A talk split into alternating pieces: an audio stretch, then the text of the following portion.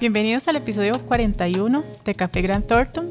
Les saluda Tatiana Martínez, gerente de impuestos ilegal, y Natalia Durán, gerente de impuestos ilegal. El día de hoy vamos a hablar sobre el tema del tratamiento fiscal de las bonificaciones. Sí, Tati, eh, muchas gracias a todos por acompañarnos en este nuevo tema, como siempre, polémico. Me gustan los temas incomodillos, ¿verdad? Y que son muy del día a día, ¿verdad? Entonces, ver cómo estamos con los bonos ahora que se acerca final del año y tenemos entregas de bonos ante los empleados y queríamos aclarar un poquito cómo tenemos que verlo del lado de quien lo recibe y también de los patronos, ¿verdad? Que es un compromiso, cómo se relaciona, qué tiene, qué tenemos que atender con la caja, qué tenemos que entender en la parte de impuestos en relación al salario. Entonces esperamos que este rato podamos atender todos esos temas.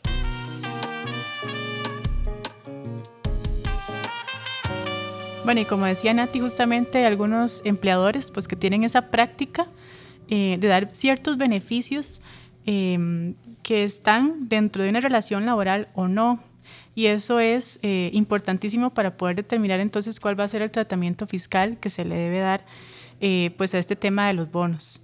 Em, básicamente, pues lo que hemos estado conversando, ¿verdad? Y que, y que es importante tener en consideración acá es que hay dos tipos de tratamientos desde el punto de vista de la ley del impuesto sobre la renta de los bonos. Sí, y es que Tati, como lo estás diciendo, y a la luz también de tantas reformas recientes y tanta discusión que hay sobre legislación asociada a temas laborales, se vuelven ciertos elementos súper determinantes, ¿verdad? Eh, para analizar las relaciones entre los patronos y los empleados a efectos de saber qué consecuencia fiscal vamos a tener ahí y qué obligaciones ante la caja vamos a tener, ¿verdad? Y creo que el secreto de lo que estamos conversando es la subordinación, ¿verdad? ¿Cuándo estamos o no ante esos elementos? ¿Qué es lo que la ley nos permite y los criterios tanto de las salas como de eh, la normativa, incluso la posición de la caja también? ¿Cuándo estamos ante un salario? ¿Cuánto podemos decir que debemos de considerarlo un bono afecto en salario o eh, estamos en un escenario diferente. Y tal vez para iniciar eh, con el tema de cuando no estamos en una relación de dependencia, justamente cuando, por ejemplo, soy un ejecutivo o soy un director en una determinada empresa, y no tengo que cumplir con ciertos requisitos que sí se dan en una relación de subordinación, por ejemplo, el tema de los horarios, etcétera, ¿verdad? Entonces, evidentemente, cuando no estoy en esa relación de dependencia, pues lo que dice la ley es que vamos a tener un tratamiento fiscal diferente, eh, pues en el caso de que el patrono le dé a uno eh, un beneficio como estos, que es la bonificación. Entonces, en estos casos, pues lo que aplica, ¿verdad? Es una retención del 15% sobre el monto bruto que se recibe y como no estamos en esta relación de dependencia, pues tampoco vamos a tener que cancelar el tema de la seguridad social a nivel de la caja. Este es también un tema, Tati, que ocurre en los escenarios en donde tenemos algún tipo de, eh, de entrega o beneficio a los eh, colaboradores sin que haya alguna retribución por cumplimiento de metas, ¿verdad? Que es cuando de manera general el patrón quiere reconocer a los empleados, tal vez por un buen resultado durante el año, entonces sin ninguna medición de resultados eh, se entrega de manera liberal, eh, de manera general a los empleados em, algún beneficio patrimonial, ¿verdad? Y es que como lo estaba mencionando, en estos dos casos que hemos comentado, no debe de afiliarse o no debe de asociarse a algún ejercicio de cumplimiento de metas, de entrega de resultados, de horas, ¿verdad? Que pueda asociarse a eh, una responsabilidad en la parte de subordinación. Obviamente siempre vamos a tener una relación de patrono-empleado, ¿verdad? Porque es la naturaleza de la relación, pero debemos de analizar y determinar efectivamente, ¿verdad? Y con prueba suficiente, cuál es el motivo o el nacimiento, el origen de este, esta entrega de dinero, ¿verdad? Por parte del patrón.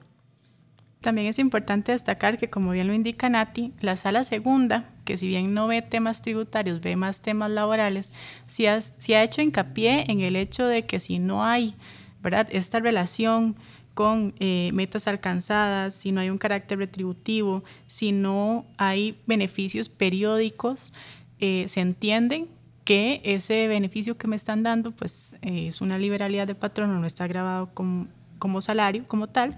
Y aquí tal vez es importante también destacar eh, o recordar lo que dice el Código de Trabajo, ¿verdad? Eh, de los tipos de salario que pueden existir. Tenemos pues el salario en efectivo, que la mayoría de nosotros conocemos, ¿verdad? Es como nos retribuyen por nuestro trabajo, pero también hay cierto tipo de salario que le llaman en especie eh, por ejemplo, temas de alimentación, que si me dan, por ejemplo, la casa de habitación para vivir yo con mis hijos, etcétera.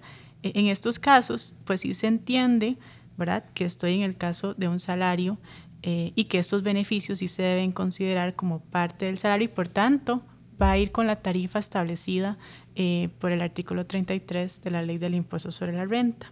Y ahí, Tati, déjame devolverme tal vez un poquito, porque me llamó la atención eso que dijiste de que la sala segunda ya ha definido muy claramente cuando tenemos elementos de trabajo no, ¿verdad? Entonces, incluso ellos han afirmado y tienen un concepto de lo que llaman lo gratuito, ¿verdad?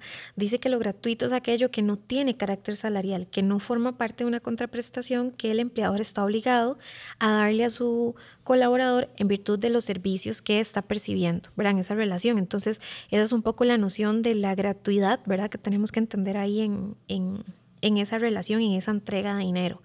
Y también ampliar sobre lo que la sala ha manifestado hay elementos presentes en esa relación para considerar que hay eh, elementos laborales, ¿verdad? Por ejemplo, mencionan que deben originarse de la relación de estas personas de un contrato laboral, deben encontrarse claramente identificadas prestaciones de servicio eh, que se encuentren ligadas a las horas de trabajo, por ejemplo, que se han acordado en ese contrato. También debe de darse normalmente un pago periódico o recurrente, ¿verdad? Con alguna proporcionalidad de sus horas de inversión en ese compromiso.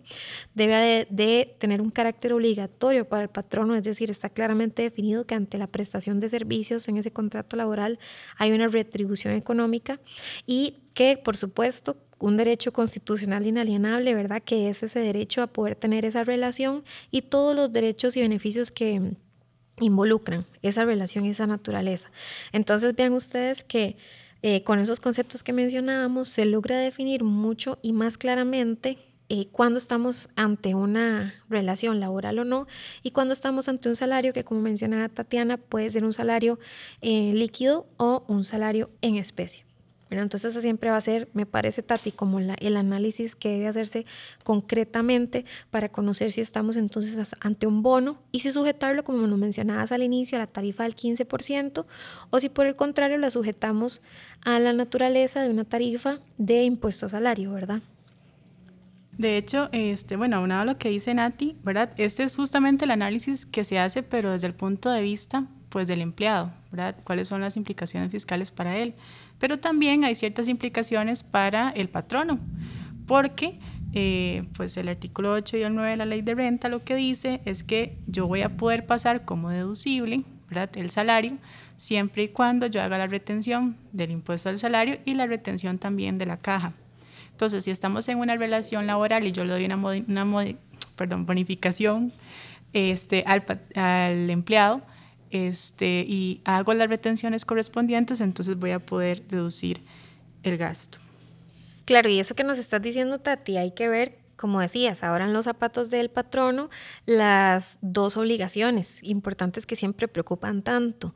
Eh, la relación con la caja, mi obligación con la parte de cargas sociales y ahora sí, mi obligación en cuanto a sujetar esos eh, rubros que se entregan al colaborador a un determinado régimen de impuestos para saber cuál tarifa aplicamos, cuál tarifa debe declararse y pagarse y además yo pueda documentar y respaldar la deducibilidad de esos gastos cuando estamos ante el tratamiento de la renta, ¿verdad?